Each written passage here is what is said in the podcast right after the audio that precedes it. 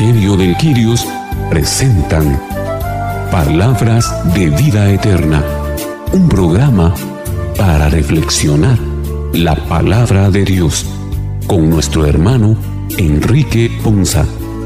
Señor, ¿a quién iremos?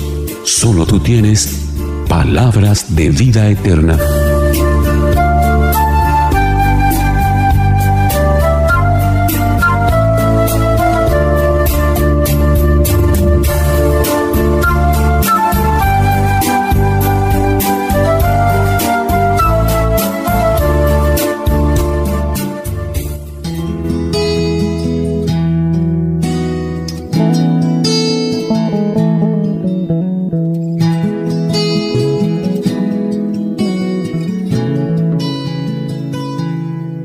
Señor les bendiga hermanos, es una bendición para nosotros el día de hoy llegar hasta ustedes con este su programa Palabras de Vida Eterna. Un programa en el que Dios nos permite compartir la palabra del Señor y llevar hasta ustedes la alegría del Evangelio, la alegría de la reflexión que a la luz de la palabra del Señor correspondiente a la liturgia de este décimo tercer domingo del tiempo ordinario, Dios nos permite llevar hasta sus hogares Así que para nosotros motivo de gran alegría darle la bienvenida a este espacio de reflexión en el que Dios habla a nuestros corazones. También le damos la bienvenida a nuestro hermano Enrique Ponza, nuestro hermano Boris García, padre Víctor González y nuestra hermana Carmelina Shahil. Sean bienvenidos los hermanos que hoy Dios usará como canales para que edifiquen nuestra vida en el nombre del Señor. Iniciemos entonces como cada programa poniéndonos en manos del Señor y por supuesto invocando la asistencia de su Espíritu Santo. Iniciemos entonces cubriéndonos con la sangre de Cristo en el nombre del Padre, del Hijo y del Espíritu Santo. Amén. Ven Espíritu Santo, llena los corazones de tus fieles y enciende en ellos el fuego de tu amor. Envía Señor tu Espíritu para que renueve la faz de la tierra y nuestras vidas. Oh Dios que llenaste los corazones de tus fieles con la luz de tu Espíritu Santo. Concédenos que guiados por este mismo Espíritu vivamos con rectitud y gocemos siempre de tu consuelo. Te lo pedimos por Jesucristo nuestro Señor. Amén.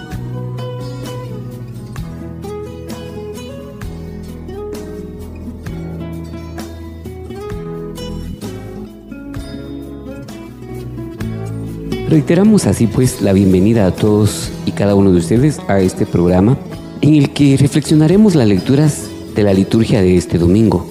Esta es la invitación de Jesús. Él nos invita a todos para hacernos partícipes de su amor, de su perdón, a través de la reflexión de su palabra y ser tocados por su poder sanador. Llenos de entusiasmo, iniciemos nuestro programa de el día de hoy.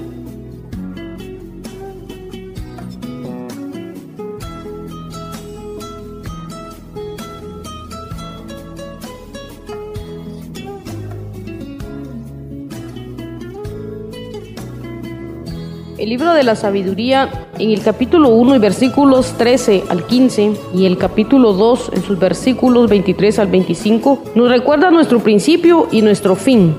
Creados a imagen de Dios, somos suyos para siempre. Escuchemos con atención la primera lectura.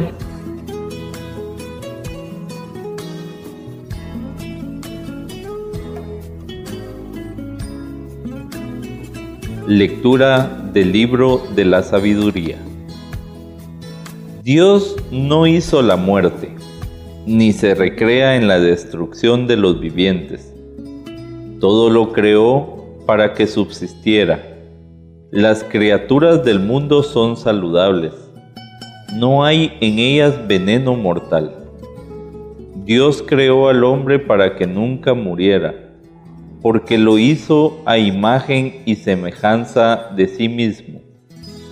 Mas por envidia del diablo entró la muerte en el mundo y la experimentan quienes le pertenecen.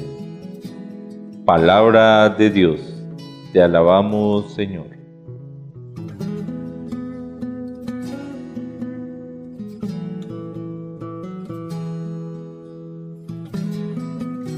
Vemos de qué manera tan interesante la lectura que acabamos de escuchar nos presenta y nos recuerda que lo bien o mal que nos pueda ir en la vida es únicamente producto de las propias decisiones que hemos tomado en la vida. Aunque muchas veces siempre lo más fácil es culpar a alguien más antes que aceptar la propia culpa y aceptar también nuestra responsabilidad al respecto. Y nos ha pasado a todos en algún momento que hemos llegado con reclamos tal vez con el Señor a decirle por qué permite que nos pase esta o aquella situación. Y hemos caído en, esos actos quizás hasta, hasta de orgullo, porque no tenemos la capacidad de poder reconocer que nuestras malas decisiones nos han llevado a vivir ciertas circunstancias. Entonces es interesante ver cómo el libro de sabiduría nos recuerda Dios definitivamente no nos dio la gracia ni el don de la vida para vernos sufrir. Simplemente por el mismo pecado que habita en nuestra naturaleza humana, en la carne, nosotros estamos propensos y vulnerables a ser partícipes del pecado. Y esa es la lucha constante y diaria que nosotros debemos de enfrentar. Y es que es tan puntual esta lectura cuando dice que la envidia del, del diablo entró la muerte, que por la envidia del diablo entró la muerte en el mundo y la experimentan quienes le pertenecen. Ahora recordemos que lo que dice la misma palabra del Señor, que la paga del pecado es la muerte. Y esa es la lucha de nosotros. El evitar constantemente el caer en el pecado. Claro, no somos perfectos. Obviamente vamos a cometer muchos errores, obviamente vamos a tener muchas faltas, pero acá lo importante es la lucha, el esfuerzo que nosotros hacemos para no caer en ello. Pero si a pesar de eso todavía nosotros nos resbalamos y caemos y cometemos errores, aquí lo importante es levantarnos. Luego de haber reconocido que cometimos un error, pero que estamos dispuestos a enmendar, a cambiar y hacer todo lo posible por no volver a caer en esa misma situación. Y eso solo lo logramos cuando nosotros tenemos muy claro a quién le queremos pertenecer, si al mundo o a Dios, pero esa es decisión de cada uno de nosotros.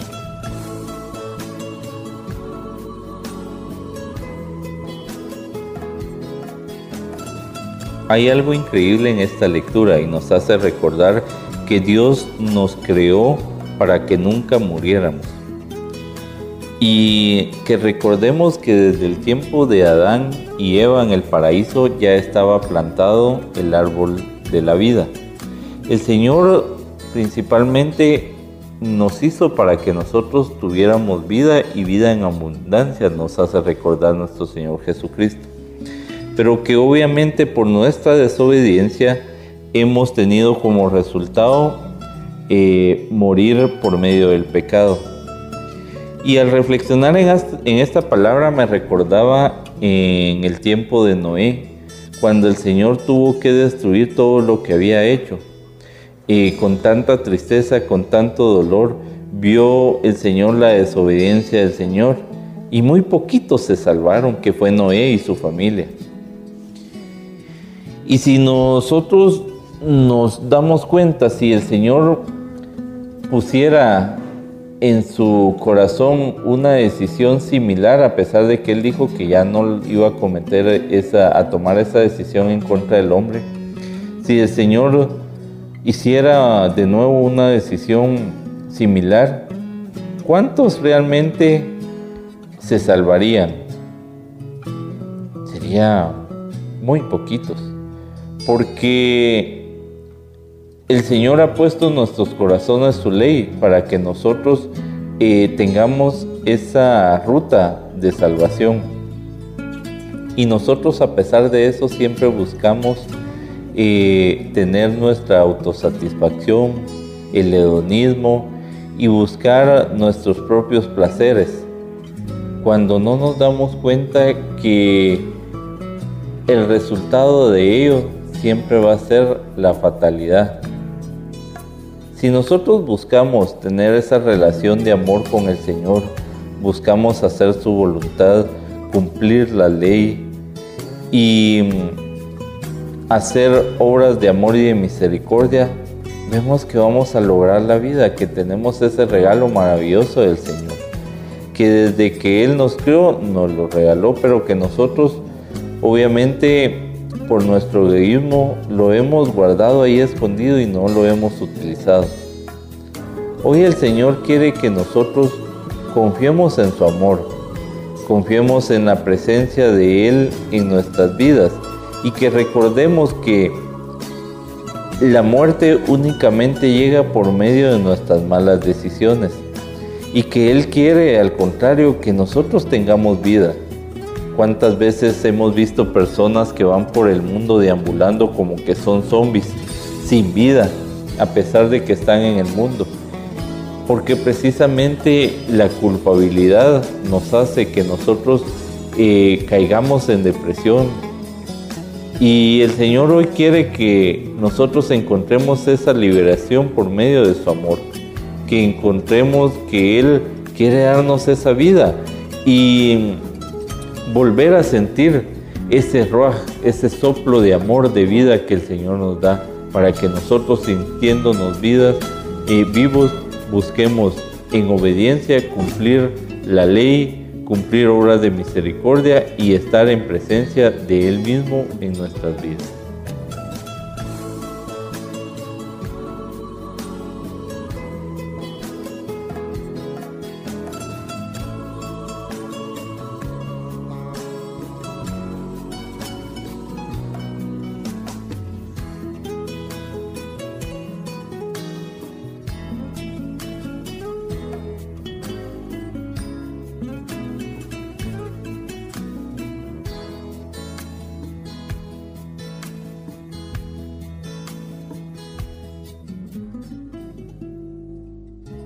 Es interesante cuando Dios dice que no hizo la muerte. Y de luego fue así porque por eso ofrece la vida eterna. Es a través de los actos que nosotros tenemos en la vida y los procesos y las decisiones equivocadas, basadas en la ambición, en propósitos equivocados, en objetivos equivocados, que nosotros nos vamos construyendo un proceso de decadencia, emocional, espiritual y mental, un proceso de separación, un proceso de soledad y un proceso de tristeza. Y a pesar de que el Señor dice que Él lo hace todo para subsistir, nosotros no aprovechamos ese momento. Y tampoco nosotros en nuestra capacidad y en, nuestro, en nuestra negación, en nuestra soberbia y en nuestro deseo de querer nosotros luchar por nuestras propias pistolas, no hemos entendido y aprendido a subsistir. ¿Por qué? Porque no hemos entendido que todo lo podemos hacer solo si está Cristo Jesús en nuestra vida. Y dice, y todos son saludables, pero si hoy, hoy, el oír, hoy hablar a la gente es todo es dieta, todo es enfermedad, todo es que me hace daño, todo es que me, no, no funciona. Y cuando el Señor dice aquí en su palabra, dice, Él lo creó todo para que subsistiera. Las criaturas del mundo son saludables. No hay en ellas veneno de muerte, ni el abismo reina sobre la tierra, porque la justicia es inmortal. Y eso nos quiere decir Él que Él es inmortal, que Él está dispuesto a que nadie muera, por eso Él nos dice en su palabra que Él no está enojado con el pecador, sino con el pecado. Por eso es que Él, a través de esa desobediencia de Satanás, que es el que causó la enemistad, el que causó el egoísmo, el que causó esa discordia, el que puso esa separación, Él es el que nos está llevando y nos está trayendo en procesos diferentes, en circunstancias diferentes, en situaciones diferentes. Y esto es algo precioso cuando Él dice, porque Dios creó al hombre para la inmortalidad y lo hizo a imagen de su mismo ser. Una promesa grandísima, por eso le dijo a, Josué, Esfuérzate y sé valiente, porque nadie podrá hacer contra, nadie podrá contra ti. Por eso lo dice Jeremías, te harán la guerra, pero nadie podrá contra ti, porque yo seré tu Dios y tu Salvador. Y esa inmortalidad que Él quiere que nosotros vivamos, y esa certeza de protección que Él quiere que nosotros tengamos, nos lleva a tener y a sentir el propósito que nosotros no estamos muertos, sino que somos seres vivos. Seres vivos con el deseo de Dios de que nosotros tengamos esa inmortalidad por siempre, que nuestra alma esté en la presencia del Padre por siempre y para siempre y que gocemos de ese regalo tan grande y profundo que nos quiere otorgar.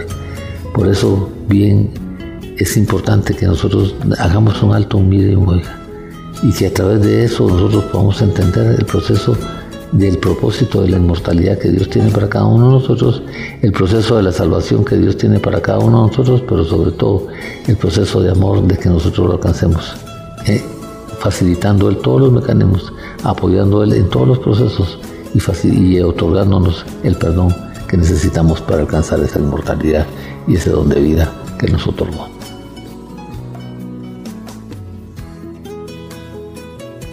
En el libro de la sabiduría que acabamos de leer, es un momento tan grande que nosotros podemos encontrar, buscar a Dios y huir del pecado. Primero porque nos habla de una estructura de lo que es el momento donde Dios no se complace, no se, no se pone feliz cuando destruye al hombre, sino que también es un momento de, retenerlo. Ven que yo te necesito.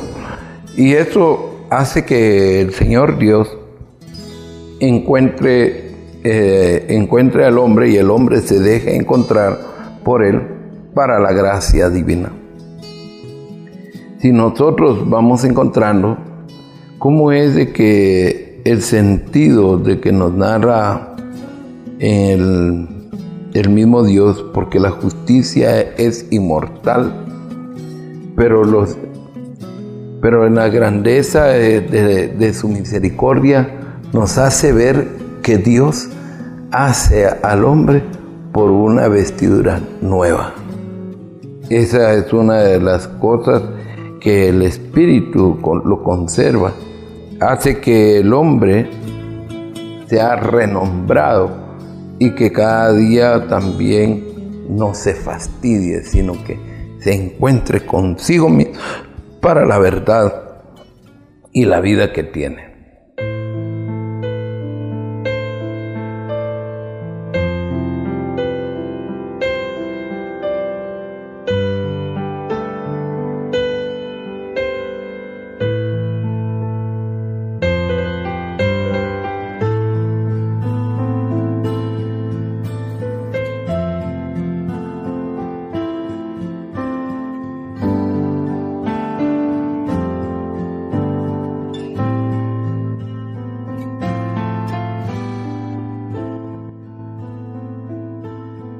En la segunda carta de Pablo a los Corintios, en el capítulo 8, los versículos 7 al 9 y los versículos 13 al 15, nos exhortan a todos los cristianos a ser generosos y a compartir nuestros bienes con los necesitados. Jesucristo es el modelo para nosotros de entrega perfecta y de donación total. Escuchemos con atención la segunda lectura.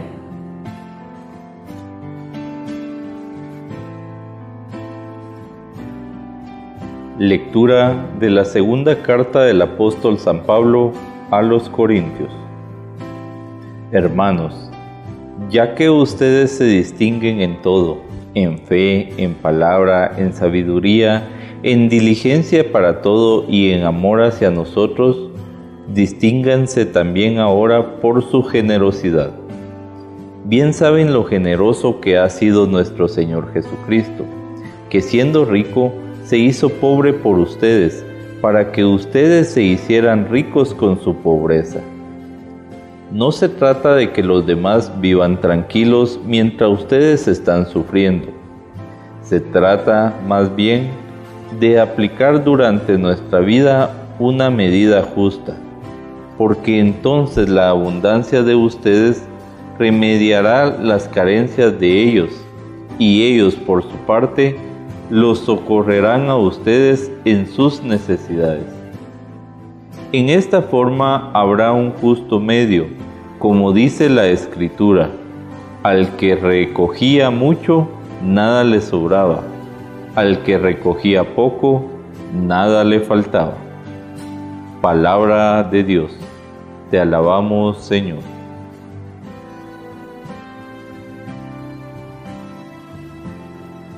Bueno, lo que nos va dando esta lectura abiertamente se consigue primero con, lo de la fe, el creer. En la palabra en la sabiduría nos dirigía a que el amor hacia nosotros era siempre una distinción que, que se distinguía y que cada día podríamos encontrar la grandeza de ser generosos. Dentro de la misma, el mismo Dios es generoso por darnos a Jesucristo. Y ese darnos a Jesucristo nos da a nosotros ese espacio de la vida, de la permanencia, a que cada día podamos disfrutar de lo que es el amor de Dios. Entonces, viene hacia nosotros, viene hacia nuestras vidas y va de nosotros lo que viene de Dios. Entonces, cada día podríamos ver juntamente con Dios la justicia que se hace divina. Por eso cada día podemos encontrar que nos va a socorrer y nos va a dar a nosotros el justo medio para poder encontrar cómo ser felices, regocijarnos, dice la lectura. Y ese, esa primicia o ese encuentro, ese entusiasmo, entusiasmo nos va a premiar. Cuando nosotros vamos haciéndonos y somos parte de, del premio de Dios, nos va haciendo a nosotros corregir o nos va corrigiendo poco a poco hacia un servicio de la vida. A que nosotros encontremos cómo reconciliarnos.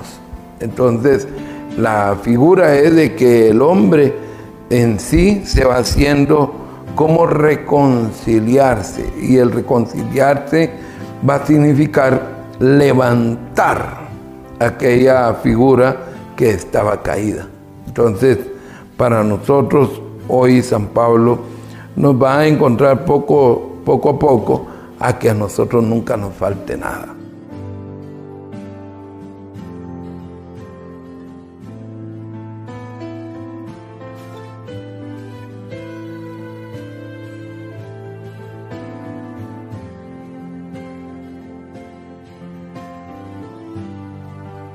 Es interesante cómo Pablo empieza a dirigirse a las personas de la ciudad de Corinto, indicándoles, ya que ustedes se distinguen en todo, eso me hace pensar cuál es nuestra distinción, en qué nos distinguimos.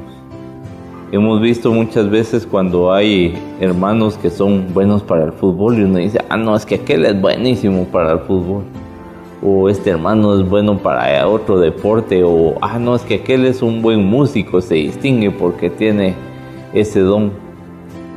Pablo ahora nos hace la exhortación. Si nosotros queremos sobresalir en algo, si nos queremos distinguir en algo, que sobresalgamos en generosidad. Yo me recuerdo que en varios libros de finanzas he leído que la mayor ley de la vida es que todo lo que das, eso es lo que te regresa. Y muchas veces andamos buscando la bendición en cosas materiales, pero somos más tacaños y agarrados que trapecistas. Entonces, ¿cuándo vamos a nosotros? ¿Cuándo vamos nosotros a tener la bendición del Señor?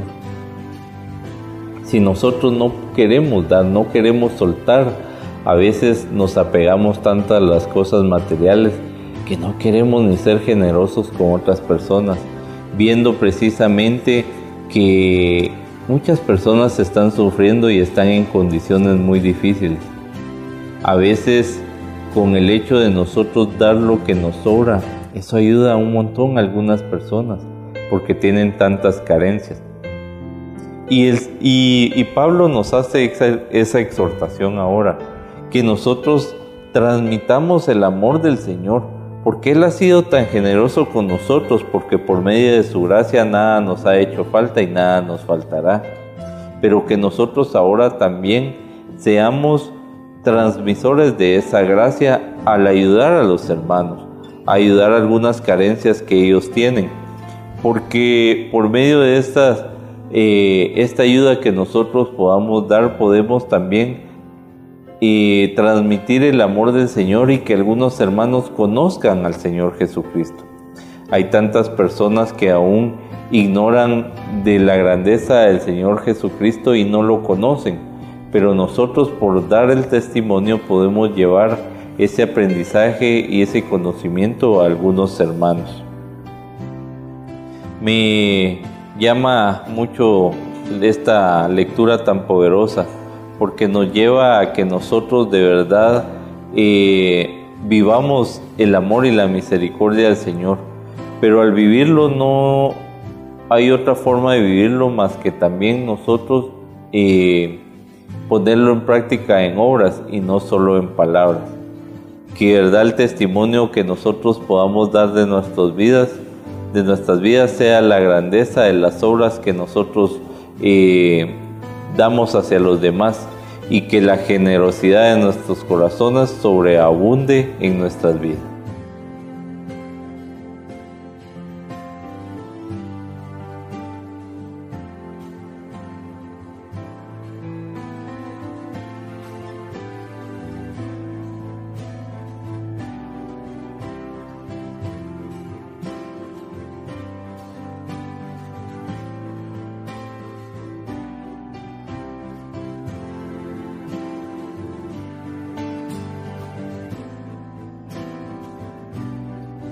Dice, pero ustedes, así como sobresalen en todo, en fe, en palabra, en conocimiento, en dedicación y en amor hacia nosotros. Procuren también, sobre todo, estar en esta gracia de dar. Esta parte es una de las cosas que nosotros no hemos podido entender. La fe y el conocimiento nos ayudan a tener un fruto espiritual. Pero las palabras espirituales nos llevan a nosotros a tener diligencia. Y cuando nosotros descubrimos este proceso en nuestra vida, a tener esa benevolencia que nosotros tenemos que dar, se nos olvida ese tipo de servicio en nuestra vida y se nos olvida ese tipo de servicio para con los demás. Y creemos que es una cosa que si nosotros queremos, pero la palabra de Dios dice que es un deber el que nosotros tenemos con Él. Por eso el segundo mandamiento dice, te, amarás a ti mismo como amas a los demás. Y esta parte es importante, ¿por qué? Porque si yo creo en la fe y creo en la palabra de Dios y vivo la palabra de Dios, entonces, y tengo ese conocimiento de la palabra de Dios, tengo que tener dos esfuerzos, tengo que tener una dedicación y un servicio a mi prójimo y una dedicación y un servicio a Dios, para que esto se complemente en el amor y que a nosotros procurando con esto podamos vivir el último, el séptimo don del Espíritu Santo que es la piedad. Y que a través de ese proceso nosotros vamos a encontrar los procesos de bendición, los procesos de victoria y los procesos que Dios quiere que nosotros vayamos alcanzando. Por eso dice que no es que esté dándoles órdenes, sino que quiero probar la sinceridad de su amor en comparación con la dedicación de los demás. Y esta es la parte donde Pablo dice, bueno, yo no te estoy dando orden y el mismo Jesús dice, yo no te estoy dando orden. ¿Qué dice mi palabra? Que tienes que cumplir, cómo la tienes que vivir, cómo está tu amor fraternal, cuánto te otorgas, cuánto te das. Porque nos pasa lo mismo del joven rico. El joven rico en apariencia hizo un montón de cosas. Cuando le costó a él dar lo que más le abnegaba, lo que más le dolía y lo que más le costaba, ya no regresó. Y por eso es importante esta parte. Por eso él dice, yo, yo no les digo nada, solo ustedes prueben. Ya, pruébense a ustedes mismos. Quiero, quiero probar su caridad, quiero probar su amor. Y esa es la prueba que nosotros nos tenemos que dar a nosotros mismos. Dios no prueba a nadie, no está probado por nadie y no está probando a nadie, pero sí nos llama a la reflexión. Tienes que entender que de acuerdo a tus actos, de acuerdo a tus conductas, de acuerdo a tus dones, cómo los vivas, cómo los practiques y cómo lo ves, es así como vas a otorgar la voluntad del Padre y es así como vas a cumplir con sinceridad el deber de para los demás y es así como te vas a otorgar tú mismo para los demás. Por eso dice, ya conocen la gracia de nuestro Señor. Y esto es fundamental, no la conocemos. Y como no conocemos esa gracia y no conocemos esa paz que Él nos quiere dar, ¿Por qué? Porque no hemos dispuesto a hacer su voluntad y no hemos entendido qué significa Jesucristo en nuestra vida. Y entendiendo que aunque era rico por causa de nosotros, se hizo pobre. Ese es el proceso que nosotros no hemos entendido. El entendimiento, la vanagloria, la soberbia, la autosuficiencia no nos han llevado a entender la humildad de Cristo Jesús, no nos han llevado a entender que, cómo significa la gracia de Cristo Jesús y no nos han llegado a entender el vivir con generosidad y agradecimiento hacia los demás. Aún con el mismo Señor en las ofrendas, aún con el mismo Dios en, las obras de, su misericordia y aún con el mismo Dios en, las cosas que Él nos da. Y por eso es que en Malaquía dice, ustedes me han robado. Y la gente se pregunta, ¿sí, ¿por qué me han robado? Porque no han llevado el diezmo completo a mi casa. Y tenemos que entender los siervos de Dios necesitan ser pagados, remunerados y recompensados. La iglesia necesita ser restaurada y apoyada. Y nosotros decimos, ahí limosneamos con Dios. Ahí le damos limosna a Dios, no le damos ofrenda a Dios. Y esta parte es la que nos toca que vivir y entender que entender que lo que nosotros sembramos en el reino, la obra que nosotros hacemos en los demás, siempre será remunerada. Por eso dice la palabra de Dios que sin fe es imposible agradar a Dios pero para agradarlo tenemos que saber quién es y estar seguros que nos va a recompensar en la vida.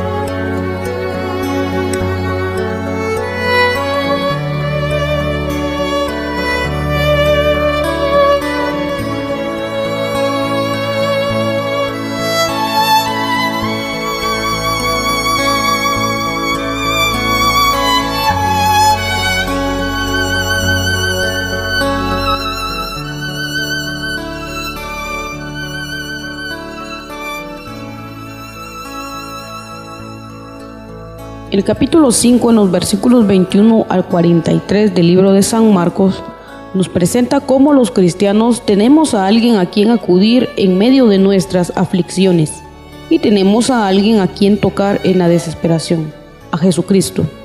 Si lo hacemos con fe grande, nos sucederá lo mismo que vamos a escuchar en el Evangelio. Escuchemos atentamente la lectura del Santo Evangelio. Lectura del Santo Evangelio según San Marcos. Gloria a ti, Señor. En aquel tiempo, cuando Jesús regresó en la barca al otro lado del lago, se quedó en la orilla y ahí se le reunió mucha gente. Entonces se acercó uno de los jefes de la sinagoga, llamado Jairo. Al ver a Jesús, se echó a sus pies y le suplicaba con insistencia, mi hija está agonizando. Ven a imponerle las manos para que se cure y viva. Jesús se fue con él y mucha gente le seguía y lo apretujaba. Entre la gente había una mujer que padecía de flujo de sangre desde hacía 12 años. Había sufrido mucho en manos de los médicos y había gastado en eso toda su fortuna. Pero en vez de mejorar, había empeorado oyó hablar de Jesús, vino y se le acercó por detrás entre la gente y le tocó el manto, pensando que con solo tocarle el vestido se curaría. Inmediatamente se le secó la fuente de su hemorragia y sintió en su cuerpo que estaba curado. Jesús notó al instante que una fuerza curativa había salido de él. Se volvió hacia la gente y les preguntó, ¿quién ha tocado mi manto? Sus discípulos le contestaron, estás viendo cómo te empuja la gente y todavía preguntas, ¿quién me ha tocado? Pero él seguía mirando alrededor para descubrir quién había sido. Entonces se acercó la mujer asustada y temblorosa al comprender lo que había pasado. Se postró a sus pies y le confesó la verdad. Jesús la tranquilizó diciendo, Hija, tu fe te ha curado. Vete en paz y queda sana de tu enfermedad.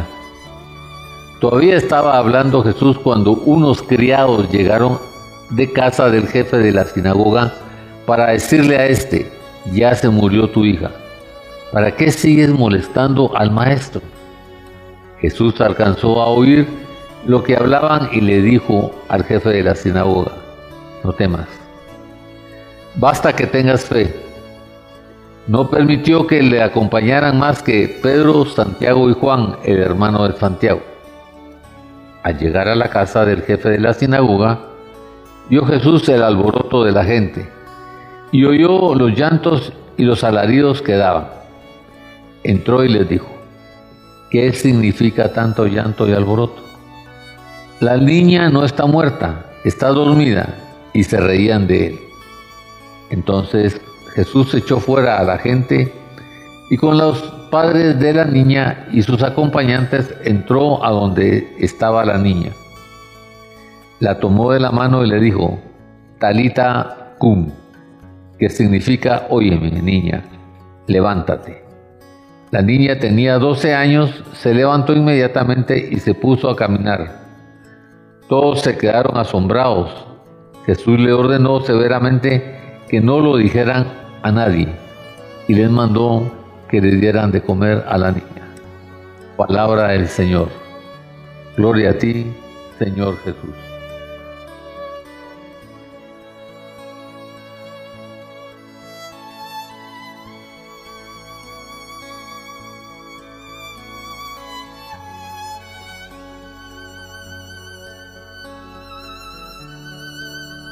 En este capítulo de San Marcos, también nos lo presenta San Mateo y San Lucas.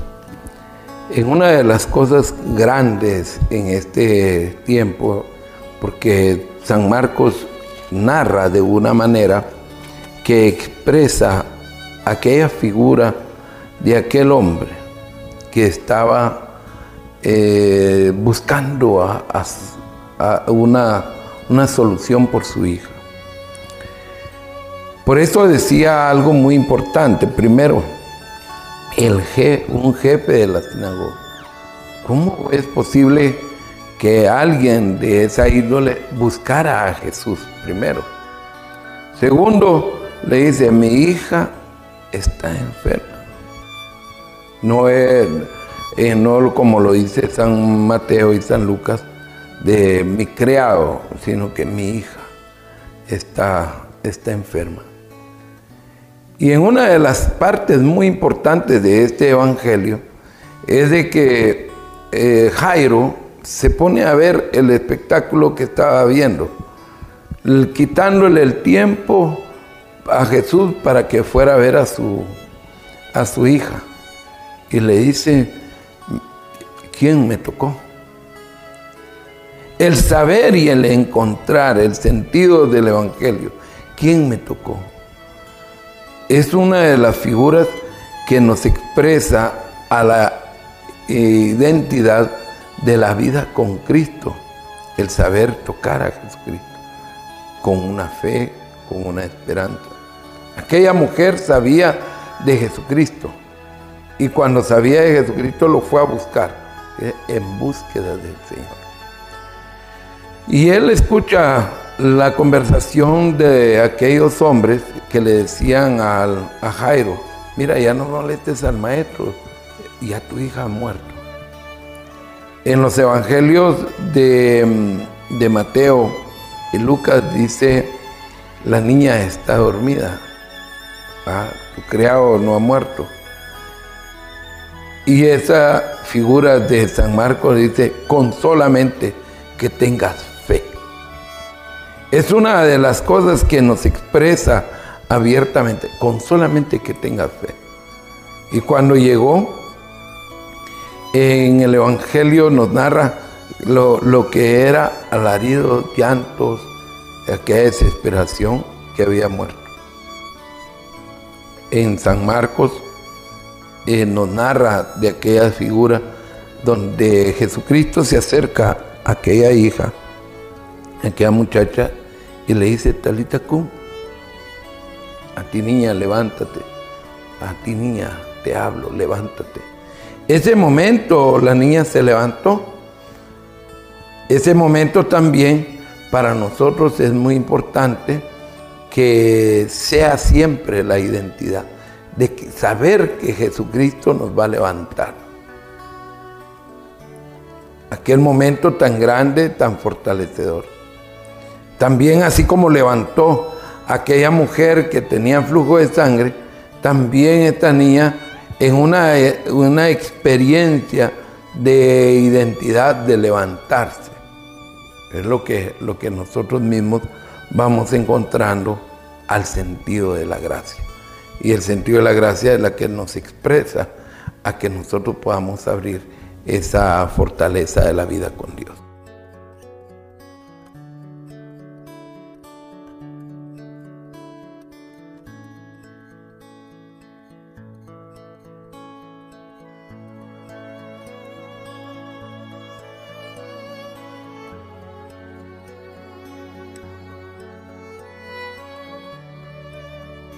Me resulta muy interesante el diálogo que hace Jairo cuando le dice, mi hija está agonizando.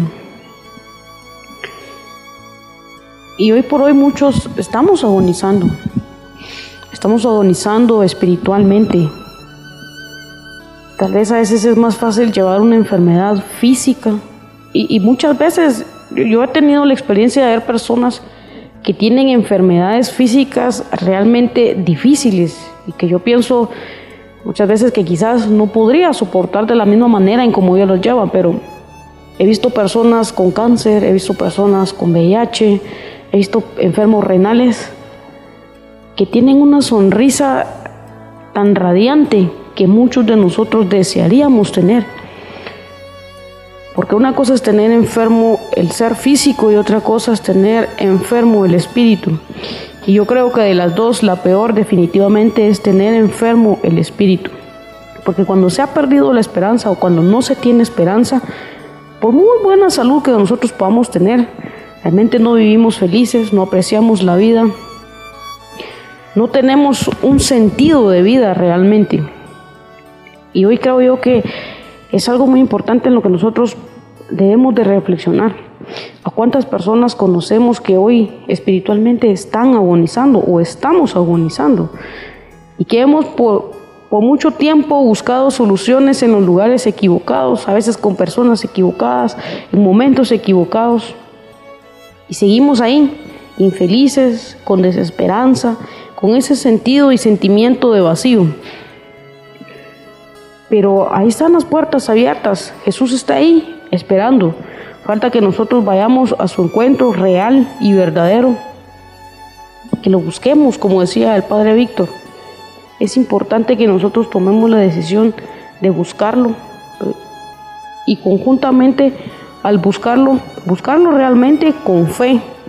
Con fe de, de saber que para Él no hay imposibles, con fe de saber que Él realmente es el único que nos puede ayudar, es el único que nos puede salvar, es el único que puede realmente ayudarnos en cualquier momento de dificultad a poder solucionar todo aquello que tal vez traemos arrastrado de muchos años atrás, esas cargas que traemos que tal vez no son propias, pero que son de personas que nosotros apreciamos, que son de personas que nosotros amamos y que de alguna manera nos afectan.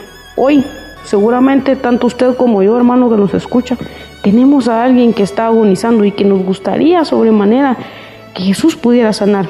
Hoy yo le invito a que también seamos esos intermediarios y hagamos, como decía la segunda lectura, tengamos esa generosidad para con nuestros hermanos de ponernos en, en oración, de doblar rodillas por ellos y pedirle al Señor que de verdad, que cure esa agonía espiritual, que cure esa agonía física de más de alguna persona que estoy segura que que usted conoce y que yo también conozco, y que todos quisiéramos que tuviera un cambio, que pudiera tener ese acercamiento a Jesús, que pudiera tener esa sanidad que solo puede darnos Jesús. Así que en medio de cualquier circunstancia, lo animo. Esta es una lectura muy linda que nos demuestra realmente que cuando tenemos fe y cuando nosotros llamamos y clamamos, el Señor viene a nosotros y hace grandes milagros que nosotros no podemos imaginar, que no tenemos idea, pero que Él tiene el poder y la autoridad para poderlo hacer.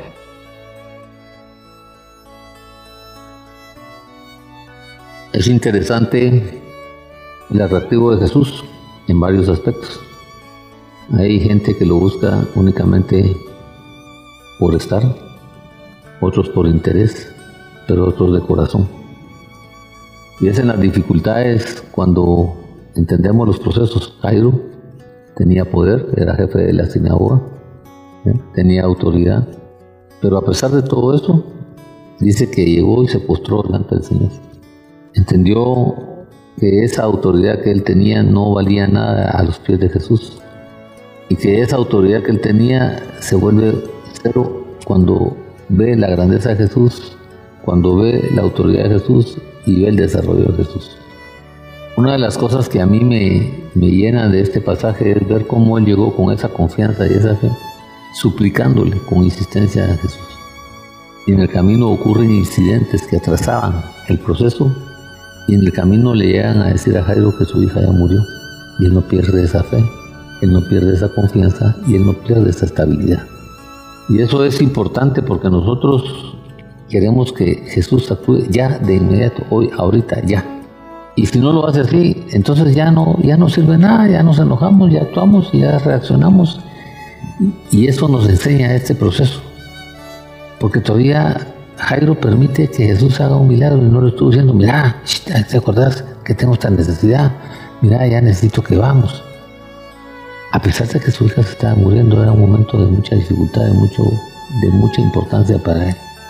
Le había pedido que se sanara y que viviera. En ese ínterin ocurre algo importante. La mujer hemorroiza, la mujer enferma que es sana. ¿Cuántas situaciones difíciles buscando nosotros sanidad en un montón de lados? Viendo que no, las cosas no funcionan, viendo que no se transforman, viendo que no hay resultados. Pero somos incapaces de ir a buscar a Jesús y ponemos cualquier obstáculo para no ir, para no estar, para no compartir, para no creer, para no caminar, para no muchas cosas. Y si nos hubiera tocado estar ahí, como esa mujer estaba ahí, hubiéramos dicho, a la que gentío, a que me va a poner atención, que voy a hacer. No, ella se atrevió y fue. Y se atrevió y fue. Y fue a buscar el objetivo y lo tocó. Ni siquiera trató de hablarle, lo tocó. Tocó su manto. Y Jesús siente esa fuerza porque cuando tú te acercas con esa disposición, cuando nos acercamos con esas circunstancias, cuando las situaciones se vuelven extremas y tenemos esas limitaciones, pero hacemos el esfuerzo de estar, de ir y de buscar, Dios se voltea. ¿Por qué?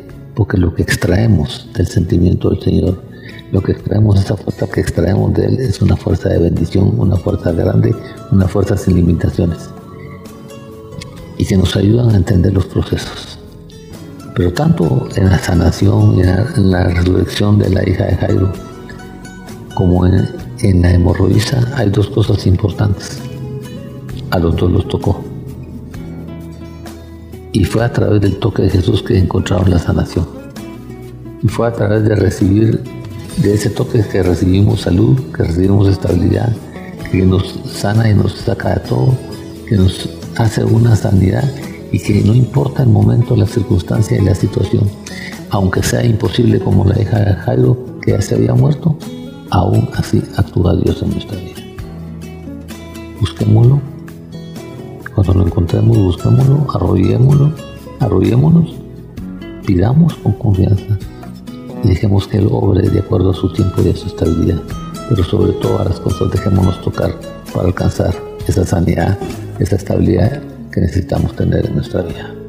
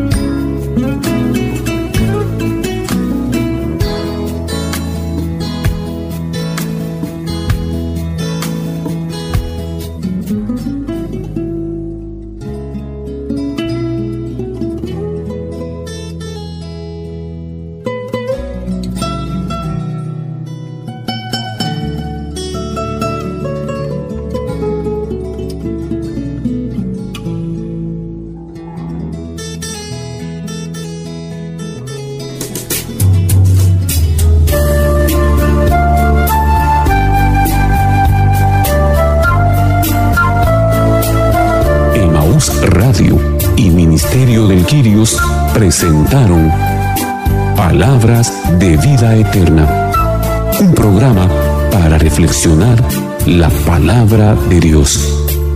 Señor, ¿a quién iremos? Solo tú tienes palabras de vida eterna. Reporte este programa a Emaús Radio o búsquenos en Facebook como Ministerio del Girios. O visítenos en Avenida Reforma 1554, zona 9, edificio Reforma Obelisco, locales 8 y 9, segundo nivel, Ministerio del Quirios.